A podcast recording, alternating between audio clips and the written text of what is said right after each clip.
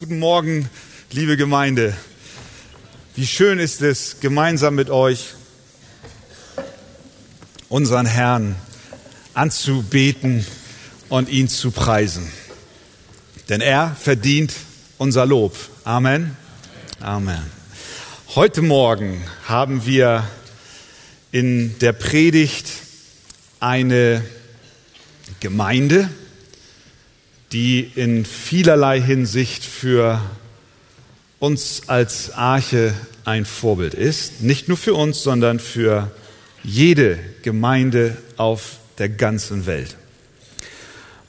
Und zwar finden wir den Bibeltext zur heutigen Predigt in der Apostelgeschichte und da in Kapitel 13. Nachdem ihr euch nun so ausgeruht habt in euren Sitzen und ihr Kraft getankt habt, lade ich euch ein, noch einmal mit mir aufzustehen.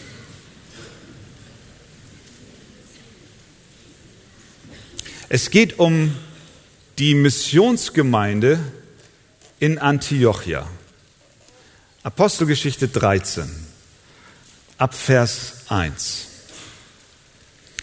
Und in Antiochia waren in der dortigen Gemeinde einige Propheten und Lehrer, nämlich Barnabas und Simeon, genannt Niger, und Lucius von Kyrene und Manahen, der mit dem Vierfürsten Herodes erzogen worden war, und Saulus. Als sie nun dem Herrn dienten und fasteten, sprach der Heilige Geist, sondert mir Barnabas und Saulus aus zu dem Werk, zu dem ich sie berufen habe. Da fasteten und beteten sie, legten ihnen die Hände auf und ließen sie ziehen. Diese nun, ausgesandt vom Heiligen Geist, zogen hinab nach Seluiza und fuhren von dort mit dem Schiff nach Zypern, um Urlaub zu machen. Nein, das steht da nicht. Und als sie in Salamis angekommen waren, verkündigten sie das Wort Gottes in den Synagogen der Juden. Sie hatten aber auch Johannes als Diener. Und als sie die Insel bis nach Paphos durchzogen hatten, trafen sie einen Zauberer und falschen Propheten an, einen Juden namens Bar Jesus, der sich bei dem Statthalter Sergius Paulus aufhielt, einem verständigen Mann. Dieser ließ Barnabas und Saulus holen und wünschte, das Wort Gottes zu hören. Doch Elimas, der Zauberer, denn so wird sein Name übersetzt, leistete ihnen Widerstand und suchte den Statthalter vom Glauben abzuhalten. Saulus aber, der auch Paulus heißt, voll Heiligen Geistes, blickte ihn fest an und sprach, O du Sohn des Teufels, voll von aller List und aller Bosheit, du Feind aller Gerechtigkeit, wirst du nicht aufhören, die geraden Wege des Herrn zu verkehren? Und nun siehe, die Hand des Herrn kommt über dich und du wirst eine Zeit lang blind sein und die Sonne nicht sehen. Augenblicklich aber fiel Dunkel und Finsternis auf ihn und er tappte umher und suchte Leute, die ihn führen könnten. Als nun der Statthalter sah, was geschehen war, wurde er gläubig, betroffen von der Lehre des Herrn. Paulus und seine Gefährten aber fuhren von Paphos ab und kamen nach Perge in Pamphylien. Johannes trennte sich jedoch von ihnen und kehrte nach Jerusalem zurück. Amen. Ihr dürft euch gerne setzen.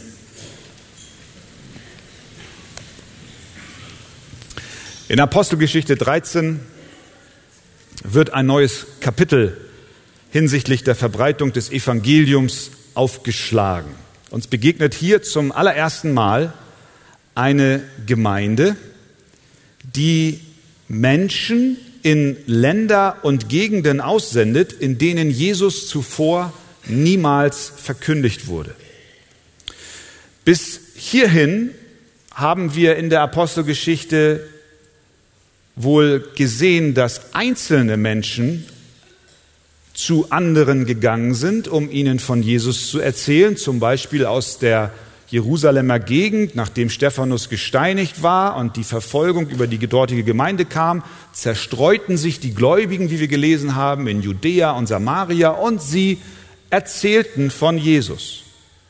Aber niemals zuvor war eine Gemeinde in Aktion getreten und hat ganz bewusst aus ihrer Reihe Menschen hinausgesandt, um das Evangelium von Jesus Christus zu verkündigen. Die Gemeinde in Antiochia hier, im, in Syrien, nördlich, weit nördlich von Jerusalem, diese Gemeinde ist der Prototyp einer Missionsgemeinde, ein, ein Vorreiter in dieser Sache. Von dort aus, von hier, von einer Ortsgemeinde, brach eine Welle der Evangelisation los. Eine Missionsbewegung setzte sich von dieser einzelnen Gemeinde in Gang.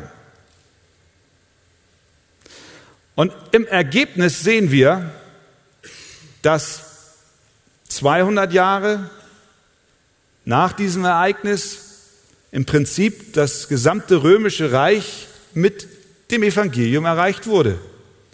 2000 Jahre später können wir sagen, nahezu jedes Land auf dieser Welt, ausgehend von der Sendung einer Ortsgemeinde, beginnend hier, hat das Evangelium von Jesus Christus gehört, sogar Deutschland.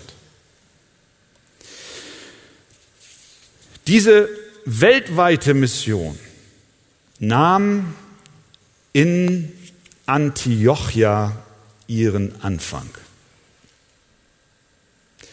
Es war eine gesegnete Gemeinde. In Apostelgeschichte 11 haben wir gelesen, die Hand des Herrn war mit ihnen.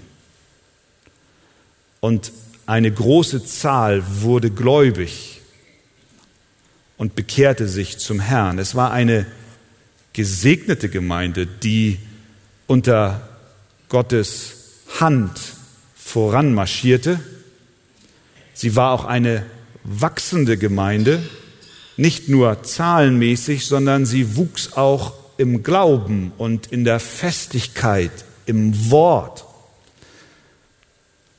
Barnabas kam nach Antiochia und ermutigte und ermahnte die Christen, stets bei dem Herrn zu bleiben. Und nachdem er das tat, heißt es noch einmal, und es wurde dem Herrn eine beträchtliche Menge hinzugetan. Die Gemeinde blühte.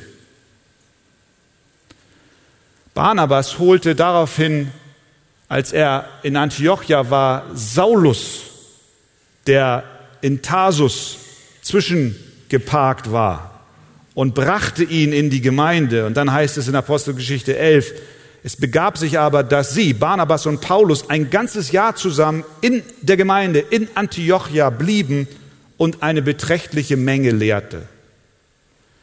Das heißt, Antiochia war gesegnet, war wachsend, war gesund. Aber die Gemeinde ruhte sich auf diesem Segen nicht aus.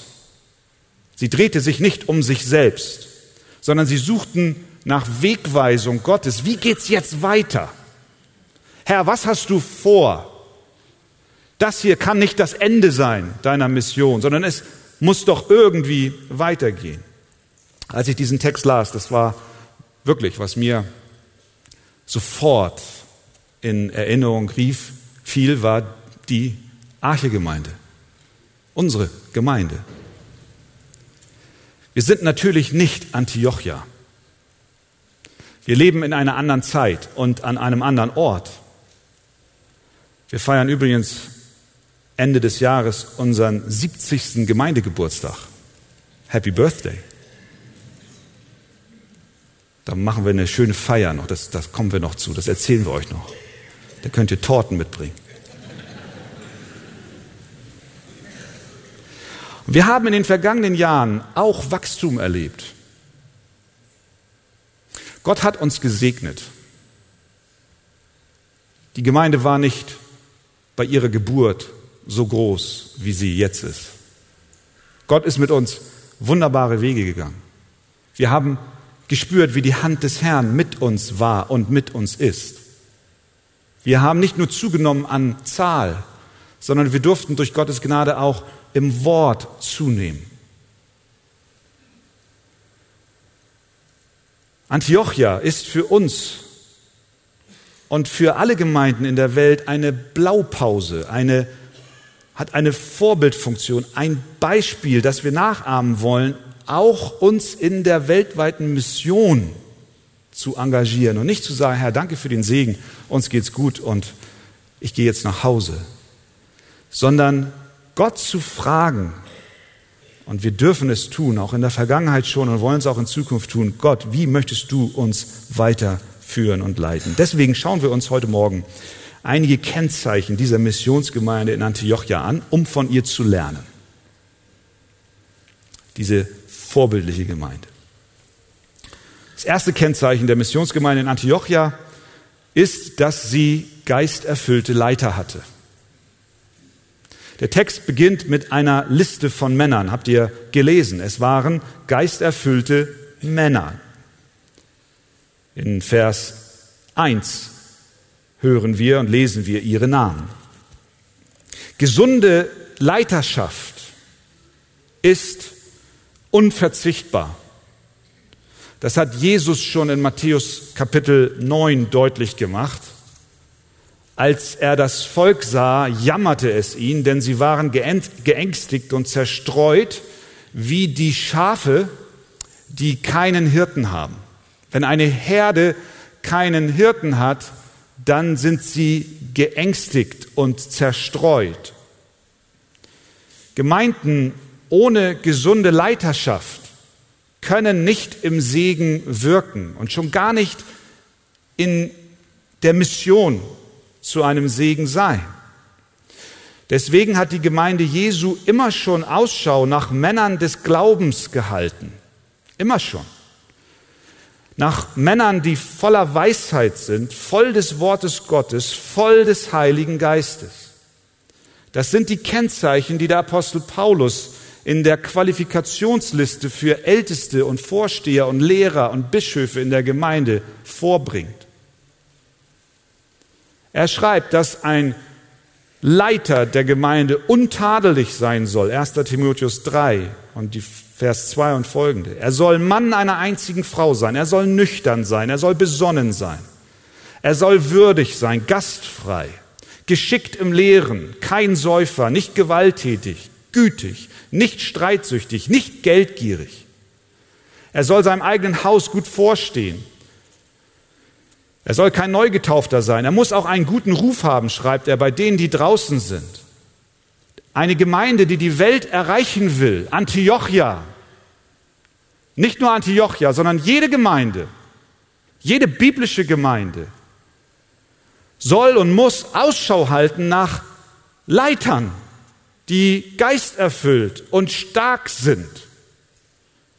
Das war schon bei, in Jerusalem so, bei der Wahl der Diakone, erinnert ihr euch? Als die Apostel nicht mehr hinterherkamen mit der Versorgung der Leute an den Tischen und sie darüber gebetet haben, wie es am besten zu strukturieren sei und sie nach Diakonen Ausschau hielten, da sagten sie Folgendes zur Gemeinde, darum, liebe Brüder, seht euch um nach sieben Männern in eurer Mitte, die einen guten Ruf haben und voll Geistes und Weisheit sind.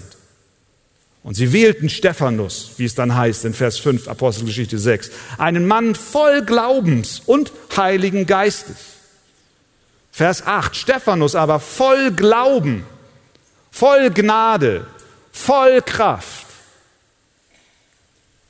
Die Missionsgemeinde in Antiochia wurde von solchen geisterfüllten Männern geleitet.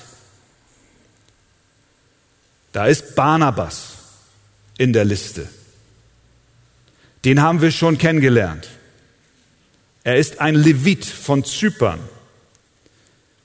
In Vers 24 des elften Kapitels lesen wir über diesen Barnabas. Denn er war ein guter Mann und voll Heiligen Geistes und Glauben. Er war hoch angesehen, ein warmherziger Mensch, ein Lehrer, ein Tröster. Er nannte sich oder er wurde auch Sohn des Trostes genannt, das war die Bedeutung seines Namens. Dann ist da Simeon, genannt Niger, buchstäblich übersetzt Simeon, genannt der Schwarze. Er hatte wahrscheinlich dunkle Haut, stammte aus Afrika. Dann war da Lucius von Kyrene, Manahen, ein Freund von Herodes dem Vierfürsten, an dessen Leben wir sehen können, wie Gott ihn aus der Finsternis gerettet hat. Denn Herodes der Vierfürst, das war Herodes Agrippa, war der Mann, der Johannes den Täufer enthaupten ließ und der auch bei der Kreuzigung Jesu eine Rolle gespielt hat. Dieser Manahen wuchs mit dem König Agrippa zusammen auf, war vielleicht ein Pflegebruder. Und dann haben wir Saulus, einen ehemaligen Christenverfolger, der dazu bestimmt war, der Schlüssel zur Heidenmission zu sein, von dem wir wissen, er war voll Heiligen Geistes. Es waren fünf geisterfüllte Männer. Warum können wir das sagen? Einmal, weil Barnabas direkt so bezeichnet wird, weil wir es aus dem Leben des Apostel Paulus wissen und weil sie, wie Vers 1 sagt, sie waren Propheten und Lehrer. Sie waren vom Geist Gottes erfüllt. Wo liegt die Anwendung für uns? Für eine neutestamentliche Gemeinde im Jahr 2017. Es ist unbiblisch und ungesund, wenn eine Gemeinde unter der Leiterschaft eines Einzelnen steht. Das sehen wir daraus. Es sollte immer eine Pluralität von Ältesten geben. Hier waren fünf genannt. Diese Brüder leiteten gemeinsam. Und Älteste leiten gemeinsam. Sie bewegen zusammen die Fragen der Gemeinde vor dem Herrn. Sie ringen gemeinsam um Einmütigkeit in wesentlichen und wichtigen Entscheidungen, was die Gemeinde angeht. Und an dieser Stelle, liebe Archegemeinde, an dieser Stelle möchte ich ganz bewusst und ganz deutlich unserem Herrn danken für die Ältesten dieser Gemeinde. Wir sind durch eine Gruppe von Brüdern gesegnet. Und ich mache jetzt nicht Werbung in einer eigenen Sache. Ich, ich stelle mich jetzt mal raus und, und zeige auf die anderen Ältesten. Und kann nur an dieser Stelle sagen, Gott, ich danke dir ich habe schon oft dem Herrn gedankt für diese wunderbaren Brüder, die erfüllt sind mit dem Heiligen Geist, voller Weisheit und Gnade. Und das kann ich über jeden einzelnen meiner Brüder sagen. Ich glaube, wir als Gemeinde dürfen das auch einmal dankend zur Kenntnis nehmen. Denn es ist nicht selbstverständlich. Denn es gibt viele Gemeinden, die leiden darunter, dass keine geisterfüllte, einmütige Leiterschaft da ist. Und erst dann, wenn die Gemeinde einmütig und unter der Leitung des Heiligen Geistes von Gott auserwählten Brüdern vorangeführt wird, kann sie eine Kraft entwickeln. Nicht nur nach innen, sondern auch nach außen. Das war die Basis der Missionsgemeinde in Antiochia. Da war kein Streit vom Streit zu lesen, sondern sie dienten gemeinsam dem Herrn. Und deswegen, liebe Gemeinde, bete auch weiterhin für die Ältesten. Denn unsere Missionskraft wächst, wenn Brüder in Einheit und Demut zur Ehre Gottes der Gemeinde vorstehen. Am Ende wird die Ehre Gottes umso größer. Also, die Missionsgemeinde hatte geisterfüllte Leiter. Zweitens, die Missionsgemeinde in Antiochia war eins durch das Wort. Wir haben gesehen, dass die Leiter aus ganz unterschiedlichen Hintergründen kamen. Sie hatten verschiedene Lebensgeschichten. Sie kamen aus verschiedenen Gegenden und auch aus verschiedenen Kulturen und doch waren sie eins. Was hat sie eins gemacht? Sie waren Propheten und Lehrer. Lehrer worüber? Sie haben natürlich das Wort Gottes gelehrt. Das war ihre Aufgabe. Das heißt, das Wort Gottes, und das sehen wir nicht nur in der Gemeinde in Antiochia, sondern das sehen wir in der ganzen neutestamentlichen Entwicklung und Geschichte, das Wort Gottes ist es. Das Wort Gottes vereinigt Menschen aus unterschiedlichsten Hintergründen und schweißt sie derart zusammen, dass sie eine Basis bilden können für eine weltweite Mission. Sie waren Lehrer des Wortes Gottes. Das heißt, die Gemeinde in Antiochia war nicht auf Paulus aufgebaut oder auf Barnabas aufgebaut. Die sind nämlich nachher weg und die Gemeinde brach nicht zusammen. Sie war auch nicht auf Lucius oder Manaen aufgebaut, sondern auf dem Wort Gottes. Denn das Wort Gottes bleibt, auch wenn Paulus und Barnabas weg sind. Das Wort Gottes ist da. Es verändert sich nicht. Wir versammeln uns nicht um Personen herum, so wichtig Leiterschaft ist. Wir versammeln uns um das Wort Gottes herum. Und deswegen ist es so wichtig, dass wir die Predigt, die Bibel, die Heilige Schrift im Mittelpunkt nicht nur unseres Gottesdienstes haben, sondern auch unseres persönlichen Lebens. Denn das Wort bleibt in Ewigkeit und gibt uns die Kraft, Mission in alle Welt zu betreiben. Das erinnert uns daran, dass auch die Arche-Gemeinde, ihr Lieben, die Arche-Gemeinde ist nicht auf Wolfgang Wegert aufgebaut und auch nicht auf Christian Wegert und auch nicht auf Frank Huck, Andi Mertin oder Markus Kniesel, sondern die Arche-Gemeinde, möge es allen bewusst sein, die Arche-Gemeinde ist aufgebaut auf dem Wort Gottes. Amen. Und das Wort Gottes vereint nicht nur die Leitung, sondern das Wort Gottes vereint auch die Mitglieder. Dich mit deinem Bruder und mit deiner Schwester. Denn nicht nur die Leitung in, in, in Antiochia war divers und hatte verschiedene Hintergründe, sondern die Gemeindemitglieder selbst auch. Denn sie wird uns vorgestellt, die Gemeinde in Apostelgeschichte 11, wo sie zum ersten Mal erwähnt wird. Und wir sehen dort, dass dort auch Menschen waren, zum Beispiel aus Zypern, aus Kyrene. Es waren Juden da, es waren Griechen da, also Heiden. Und es war vollkommen außergewöhnlich, dass sich Juden und Heiden zusammensetzten und gemeinsam miteinander aßen. Es war nicht denkbar. Aber die haben nicht nur miteinander gegessen, sondern die haben miteinander angebetet. Das war ein Highlight in der damaligen Gesellschaft. Undenkbar. Juden und Heiden kommen zusammen, versammeln sich nicht um Menschen, sondern um Jesus Christus, der sich in seinem Wort offenbart. Wie ist das möglich? Sie haben nicht auf ihren ethnischen Hintergrund, sondern auf das Evangelium geschaut. Das hat sie eins gemacht. Das hat sie zusammengebracht. Und deswegen sind auch wir dankbar, in der Arche-Gemeinde Menschen aus verschiedensten Hintergründen zu haben. Einige von uns sind in Hamburg und Umgebung aufgewachsen. Hamburger Jungs und Hamburger Derns. Und andere sind nicht in Hamburg aufgewachsen, aber ihr seid trotzdem willkommen. Viele sind ganz woanders aufgewachsen. Nicht in Bayern oder Hessen, sondern in Afrika, Asien. Wir preisen Gott für jeden einzelnen von euch. Wir kommen aus unterschiedlichen Gegenden. Einige wuchsen in der Gemeinde auf, andere wuchsen außerhalb der Gemeinde auf. Wir sind unterschiedliche Menschen. Wir haben unterschiedliche Überzeugungen. Wenn wir vielleicht über politische Fragen diskutieren, da würde es vielleicht ein Riesendurcheinander geben.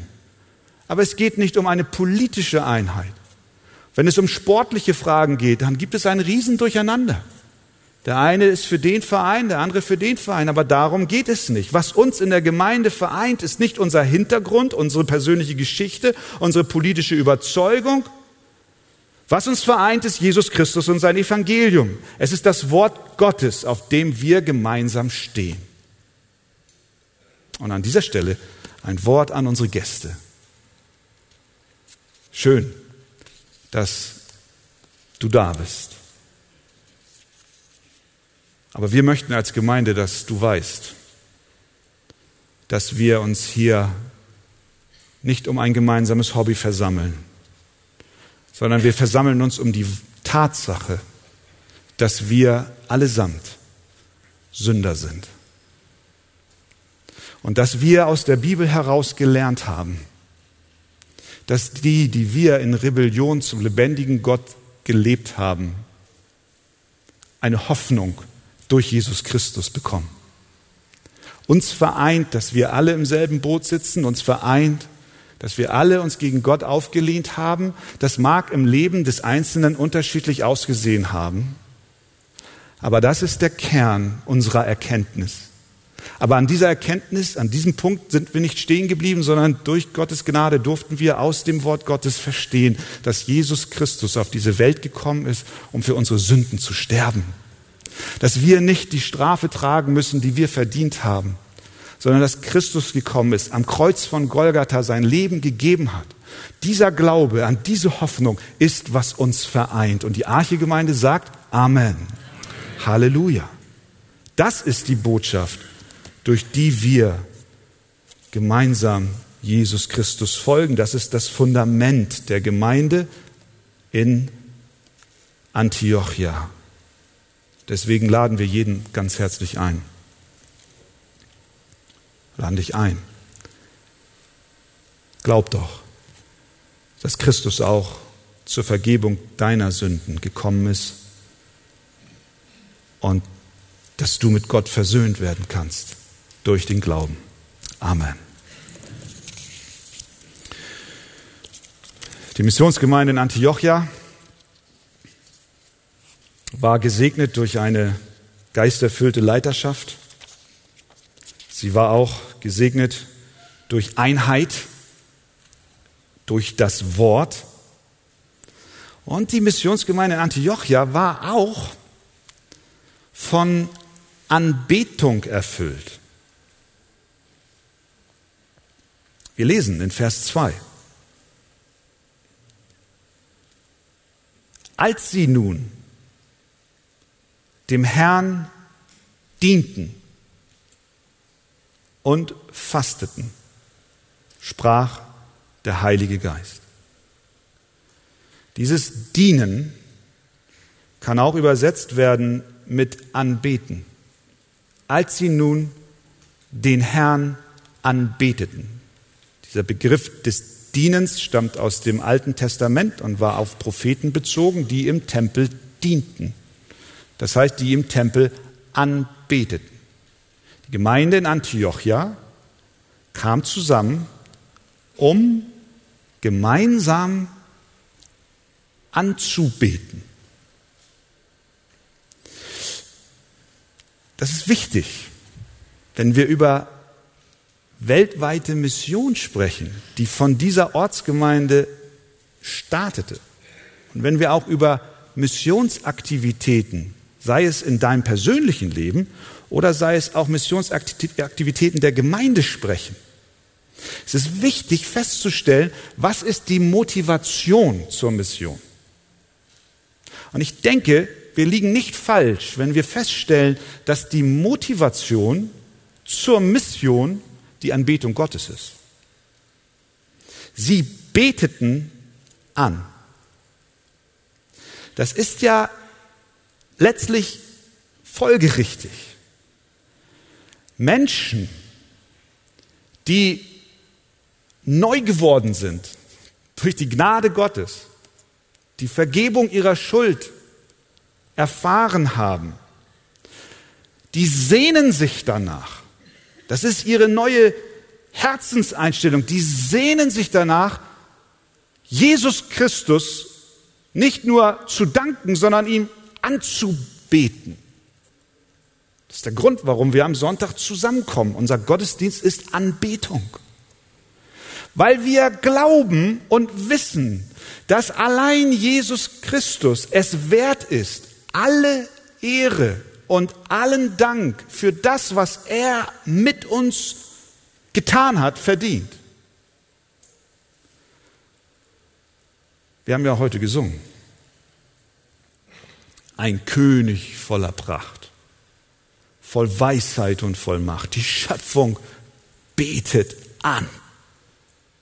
Die Arche betet an. Christus ist König. Er ist unser Herr.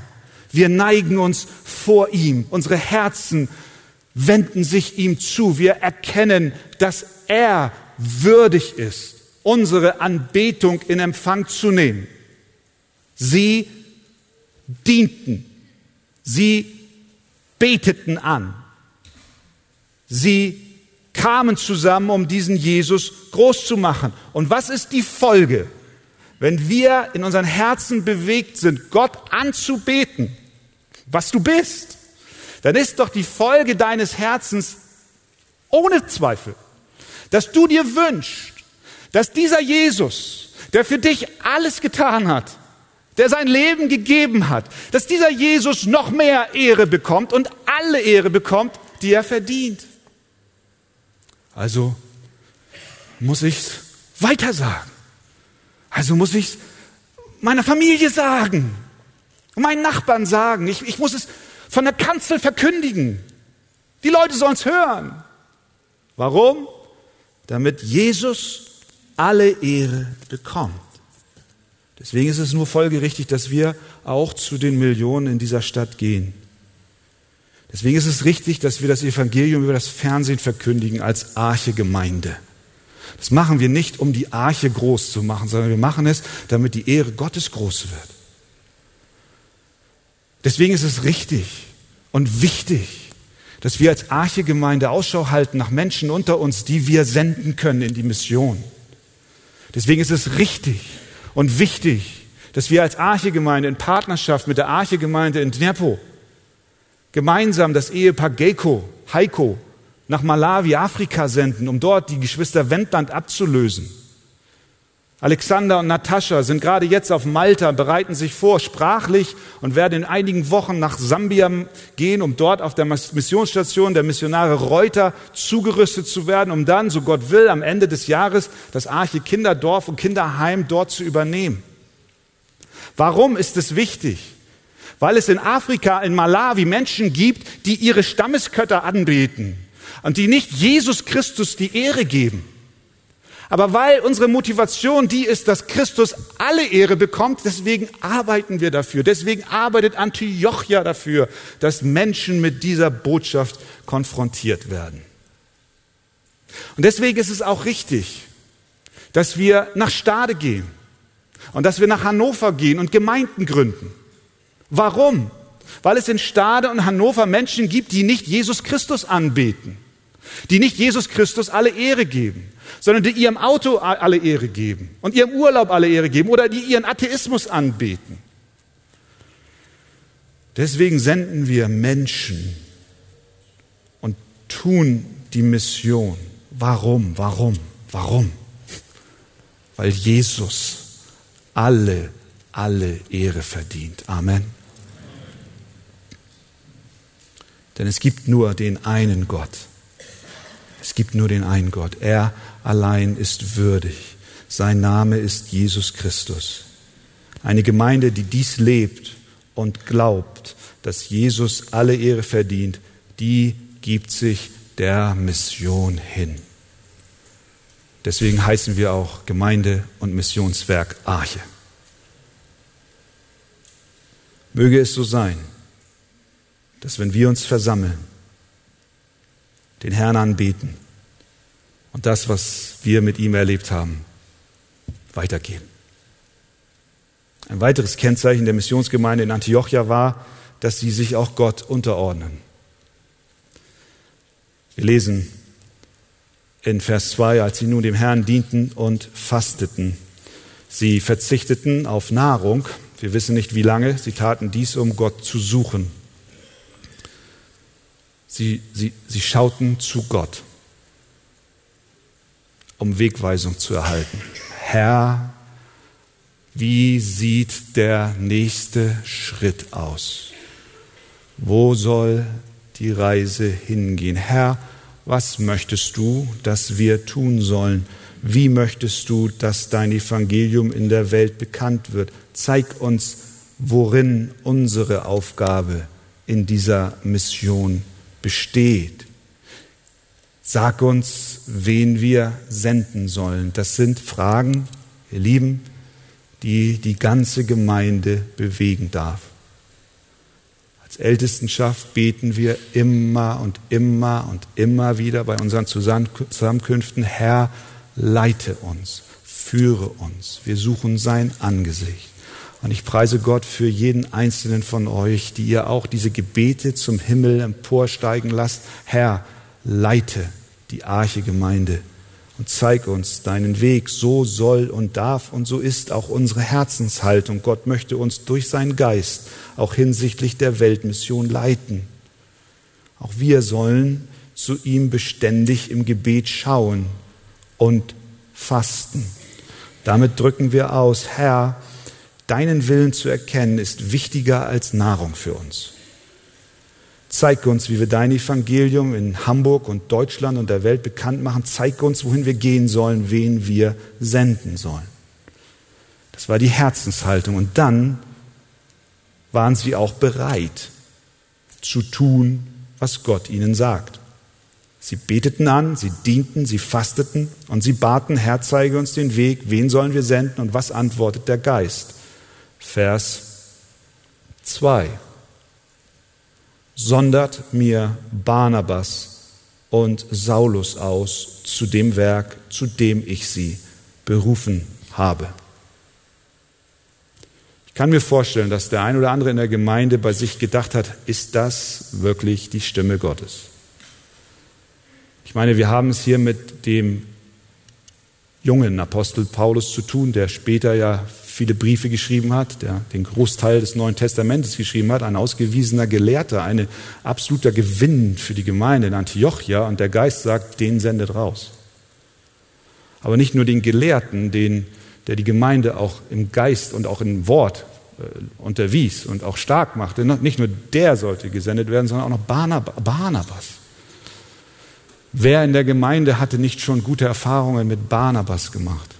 der Sohn des Trostes. Das war der Barnabas, der Saulus damals in der Gemeinde in Jerusalem aufgenommen hat, als die ganze Gemeinde gesagt hat, den wollen wir nicht, dem trauen wir nicht.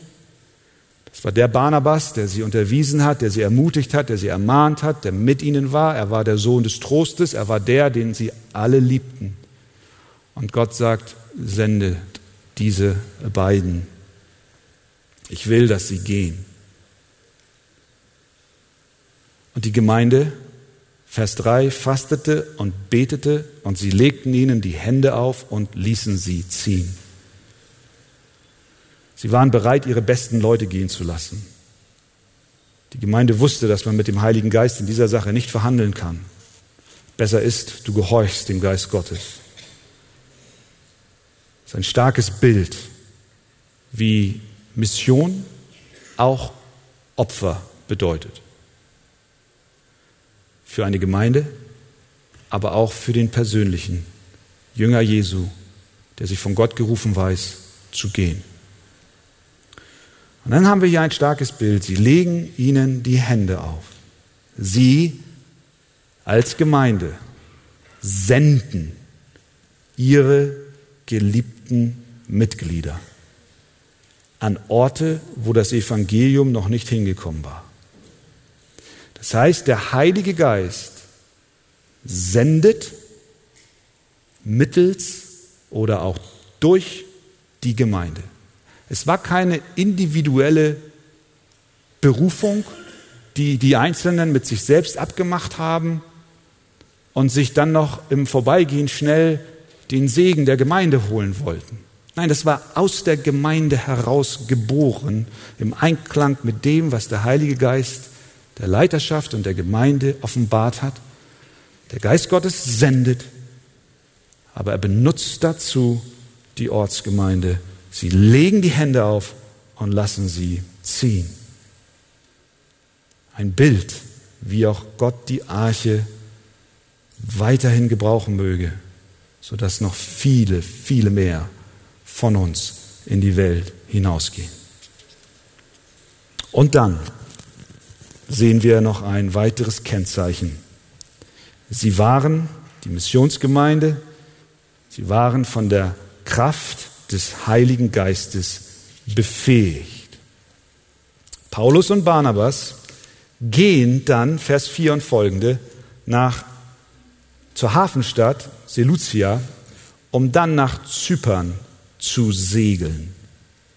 Sie beginnen im Osten der Insel und predigen das Evangelium. Und während sie so durchzogen und bis nach Paphos im Westen der Insel kamen, da trafen sie einen Zauberer und falschen Propheten, einen Juden namens Bar Jesus. Und der Statthalter, der römische Statthalter auf der Insel, hörte von dieser ganzen Geschichte von Barnabas und Paulus und lud die beiden vor. Und was wollte er? Er wollte, dass sie ihm das Evangelium verkündigen. Müssen wir uns vorstellen, da ist dieser, dieser offizielle römische Statthalter, diese beiden, Barnabas und Paulus, und auf der anderen Seite der Zauberer, Bar Jesus oder Elimas genannt. Und dieser Statthalter sagt den beiden, äh, was macht ihr hier? Erklärt mir mal, worum geht's? Was, was ist das? Jesus, wer ist das? Und dann ist auf der anderen Seite dieser, dieser Elimas, der versucht ständig, diesen Statthalter vom Glauben abzuhalten. Und versucht immer Argumente reinzuwerfen, dass, sie, dass er doch bloß nicht glauben soll. Und dann schaut Paulus diesen Zauberer fest in die Augen. Er blickte ihn, Vers 9, fest an und sprach, übrigens war es nicht Barnabas, der war zu sanftmütig, der Sohn des Trostes war jetzt nicht gefragt, jetzt war Paulus gefragt. Es ist schön, wie die Gaben verteilt sind. Er sagt zu diesem Mann, O du Sohn des Teufels, voll von aller List und aller Bosheit. Der hat nicht hinterm Berg gehalten, der hat direkt gesagt, was er denkt.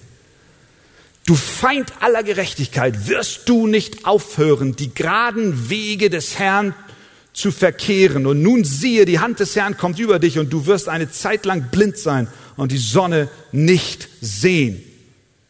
Und dann dreht er sich um zum, zum Stadthalter und sagt, wo waren wir stehen geblieben? Ich wollte über Jesus weiterreden. Und in dem Moment wird der Mann blind. Elimas kann nicht mehr sehen. Und der Stadthalter glaubt. Was ist der, was ist der Punkt hier? Was ist, ich glaube, was wir daran sehen ist, dass eine Gemeinde, die es mit der Verbreitung des Evangeliums ernst meint, heftigen geistlichen Widerstand erleben wird. Und ein Christ, der es mit dem Zeugnisablegen von Jesus Christus ernst meint, wird geistlichen Widerstand erleben. Wir sollten nicht meinen, dass wenn wir das Evangelium in Hamburg und der Welt über verschiedenste Mittel und Wege verkündigen, es dann mit uns leichter sein wird, sondern es wird schwerer sein. Denn es gibt einen Gegner.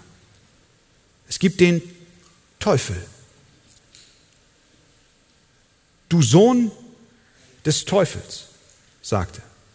Und dieser Teufel, dieser Satan, der will die Missionsbemühungen der Gemeinde im Keim ersticken. Er will auch deine persönliche Mission, dein Zeugnis, was du ablegst, er will es im Keim ersticken, weil er sich fürchtet vor der Kraft Gottes in Jesus Christus.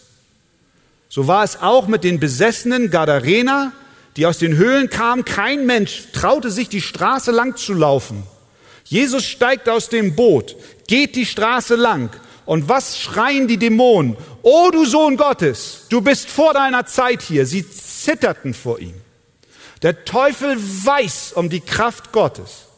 Und er weiß, dass es mit ihm gar aus ist. Und so bemüht er sich, die Mission zu unterbrechen. Das tat er zu dem Beginn der Zeit in Antiochia und es tut er noch bis heute. Und du hast es vielleicht auch schon erlebt, dass wenn du ein Zeugnis von Jesus Christus ablegst, du angefochten bist, du Widerstand erlebst und diese Sache nicht einfach ist. Satan arbeitet ständig daran, uns von hinsichtlich des Evangeliums zum Schweigen zu bringen. Aber, mein lieber Bruder, meine liebe Schwester, schau dir Vers 9 an. Schau ihn dir an. Schau ihn dir an. Lass ihn auf dir wirken. Auf dich wirken. Was steht da? Saulus aber, der auch Paulus heißt, voll Heiligen Geistes. Blickte ihn fest an. Es ist eine Erfüllung mit dem Heiligen Geist, mit einer Kraft Gottes, die jedem Jünger Jesu zuteil ist. Du bist ausgerüstet mit derselben Kraft, mit demselben Heiligen Geist, der damals auf der Insel Zypern vor dem Prokonsul Sergius Paulus und vor dem Zauberer Elimas in dem Apostel Paulus wirkte und er mit Kraft und Macht diesem feindlichen Angriff widerstand. Derselbe Heilige Geist ist in deinem Leben wirksam und aktiv, denn der Geist Gottes hat sich nicht geändert. Es ist derselbe Geist, der Paulus und den Aposteln Kraft gab, mitten im Widerstand für Jesus aufzustehen. Und derselbe Geist wirkt auch in seinen Kindern heute. Mit dir ist er an deinem Arbeitsplatz, auch in deiner Familie, wo du schon manche Träne vergossen hast, weil du leidest. Dein Ehemann macht dir das Leben schwer, weil er dich verhöhnt. Aber der Geist Gottes ist in deinem Herzen. Dieselbe Kraft ist in dir am Wirken und Gott wird durch die Kraft des Heiligen Geistes auch dich befähigen zu tun, wozu du niemals alleine in der Lage bist. Er will auch unsere Gemeinde immer wieder neu, immer wieder neu ausrüsten, dass wir die Arbeit der Mission vorantreiben. Möge Gott uns helfen, dass wir Antiochia als Vorbild für uns nehmen und darin wachsen. Amen. Amen.